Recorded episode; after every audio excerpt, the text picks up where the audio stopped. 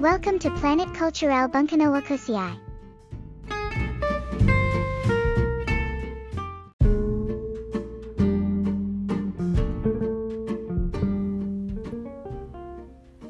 始まりましたプラネットクルチュレル文化の惑星パーソナリティのミントです今回はソフィア・コッポラ監督作品の映画バージン・スーサイズをテーマにお送りしますの作品はジェフリー・ユージニアジスというあの小説家のヘビトンボの季節に自殺した5人姉妹という小説が原作になっているんですね。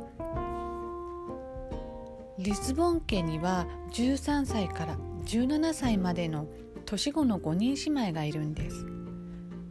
でその一番末っ子のセシリアという子がこう自分を消したかったと自宅で開かれたパーティーの最中に窓から身を投げて自殺をしてしまうんですね。でそんな中四女のラックスは新学期に入ってでトリップという男の子がいるんですけれども男子生徒とこうちょっと過ちを犯してしまうんですね。で5人姉妹の母親は外の世界からそういったものから悪いことから話そうと家に姉妹を閉じ込めてしまうんです。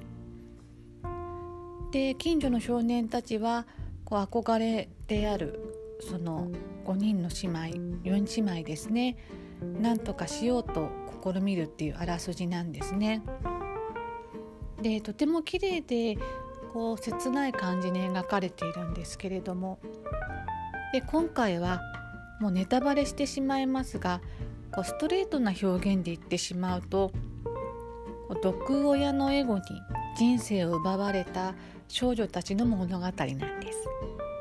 でそういうネガティブで躁鬱感のある内容ってすごくもう暗くてどんよりしていると思うんですけれどもそれをソフィア・コッポラがこう儚くても美しくてで純粋感あふれる世界観に描ききっているんですね。でこの「バージン・スサイズ」がソフィア・コッポラの監督デビュー作になるんですけれどもここまで秀逸なガールズムービーって本当に完璧だと思いますあの彼女が描くからこそ少女たちがこう綺麗にこう輝くのかなと思いますねリズボン家のその末っ子のセシリアがその自殺を図って亡くなる前にも浴室で手首を切って自殺をするんですねでその時は一命を取り留めてるんですけれどもあのお医者さんから「なんで自殺なんてしたの?」みたいに聞かれるとその末っ子のセシリアは「先生は13歳の女の子じゃないから」っていう感じで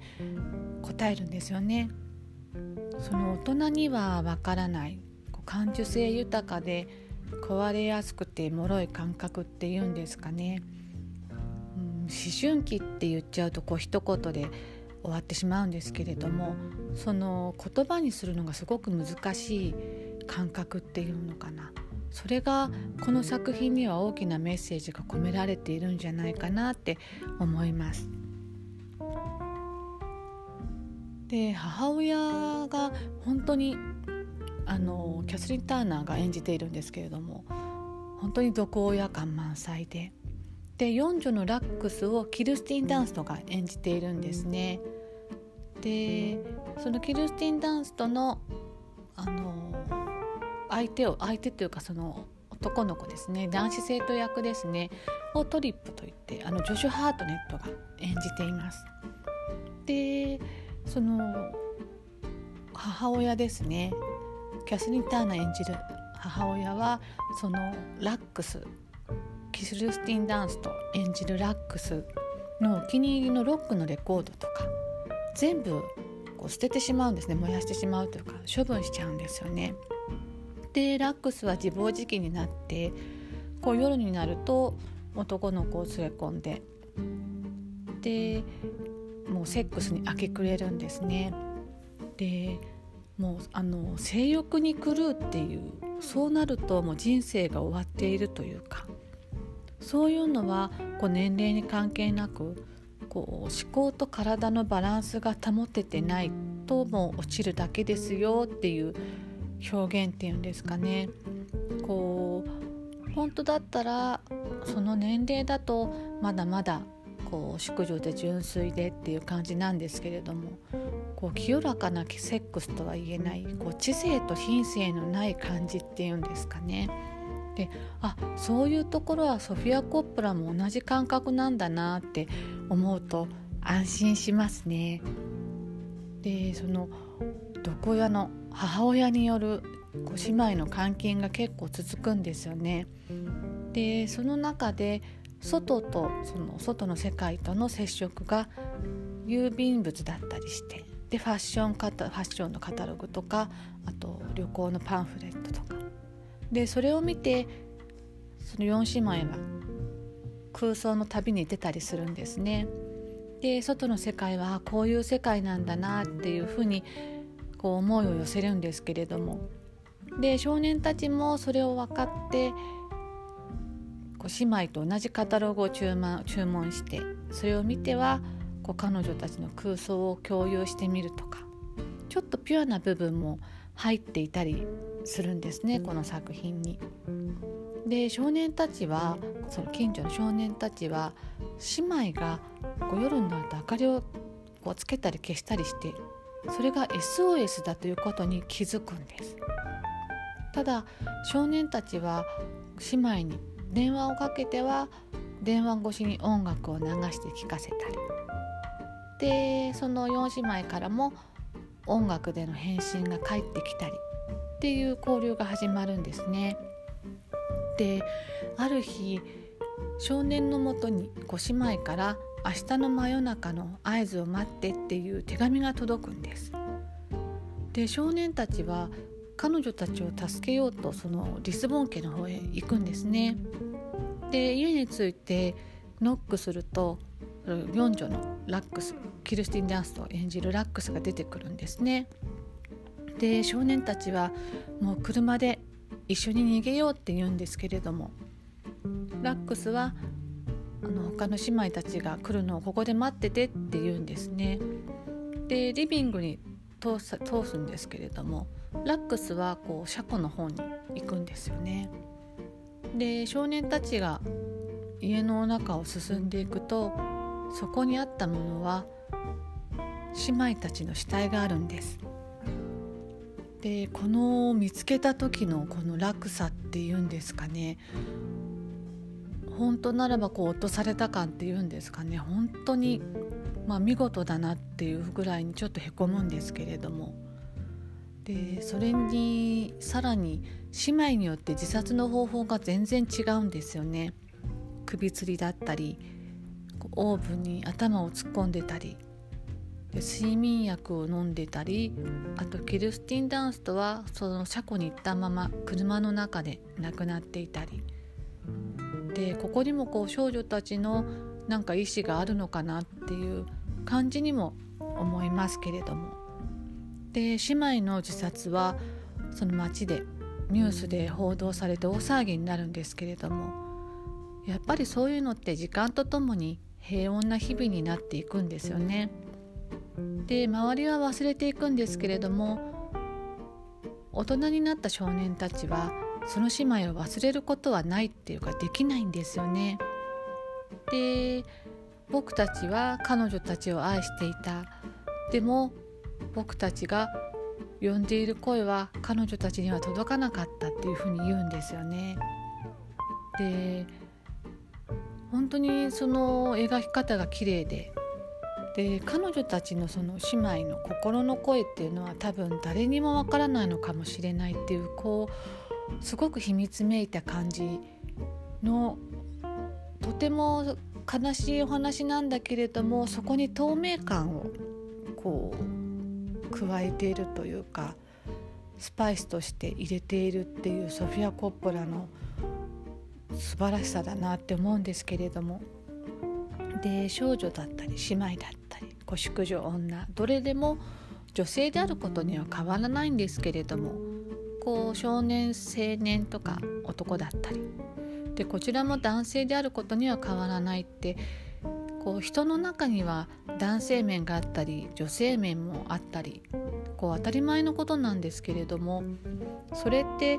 さらに男女の感性だったりするとこう本能的に違ってくるんですよね。それをその対局をとてもうまく表現しているなと思いますね。少年たちはとにかく助けたいっていうふうに思うんですけれどもこう少女たちはこうかま構ってほしいけど構わないでみたいなそういったところのこうニュアンスがとても上手に表現されていますね。表面的に幸せそうとか綺麗に見えているものとかでその裏とか心の奥にあるものっていうのは言葉にするのが難しいっていう世界なんですけれども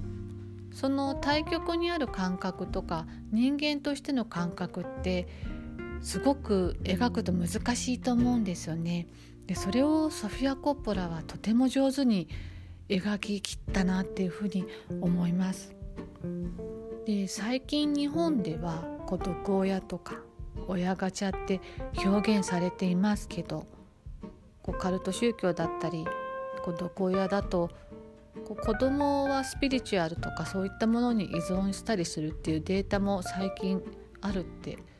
あの記事であったって聞いたんですけれどもこう親のせいにするのもいいけど自分を持ってほしいなと思ったりもしますよね。ただリスボン家の母親みたいな人って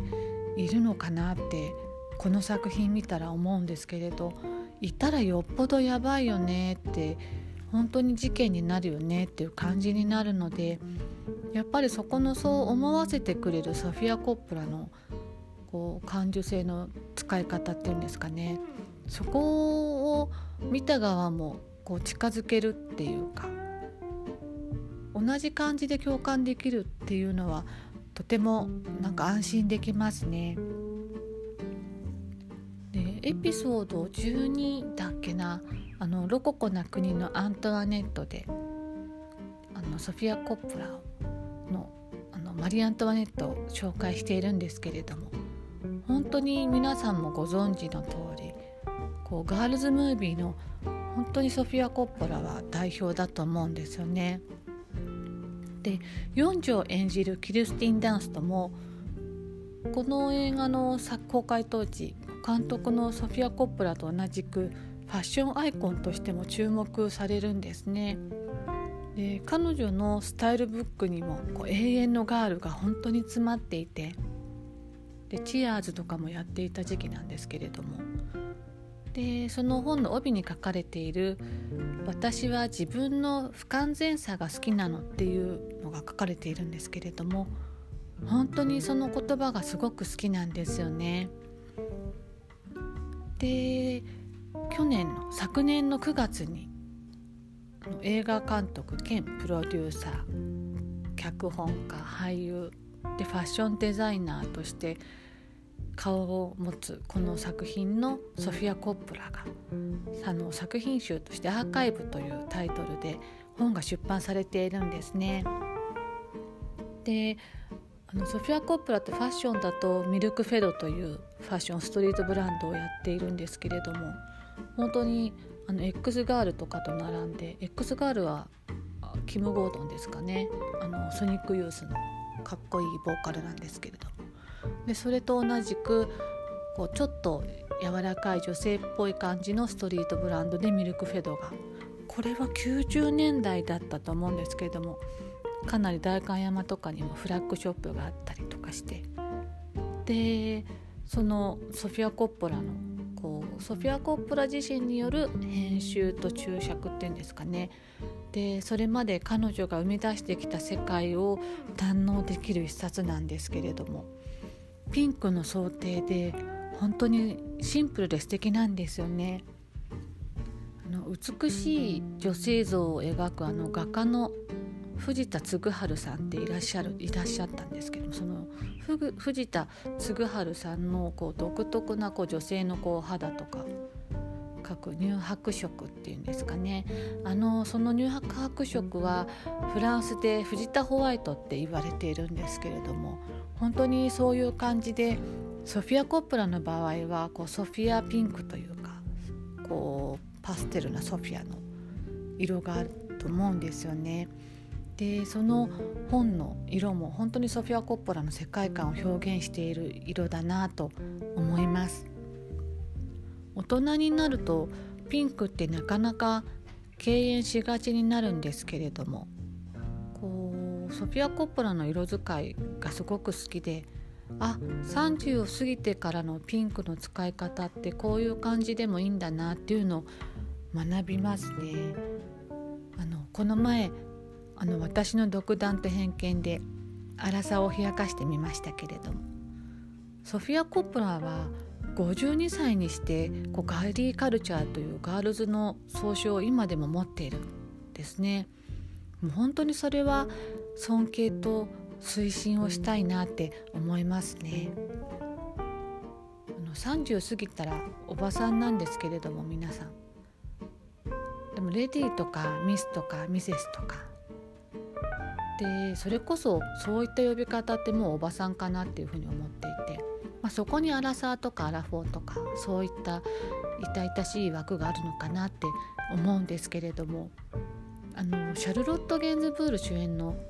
映画で「小さな泥棒」っていうのがあるんですけれどもでそこでシャルロット・ゲンズブールがこう社会に出る女性としてのこう所作とか身だしなみとか品性を学んでいくんですけれどもでその中でこう社会に出ている女性はマダムじゃなくてマドモアゼルだっていうセリフがあるんですよね。でソフィア・コッポラを見ているとあ本当にそうだなって思いますね。でバージン・スーサイズのこの映画の原作になった「ヘビトンボの季節に自殺した5人姉妹」というこう原作も繊細な表現で書かれていて本当に読んでいてガールズの世界観を味わえると思うので皆さんも堪能していただけたらいいなって思います。え皆さんもお気に入りの映画や本漫画音楽などありましたら教えてください。メッセージお待ちしております。それではまた。お会いしましょう。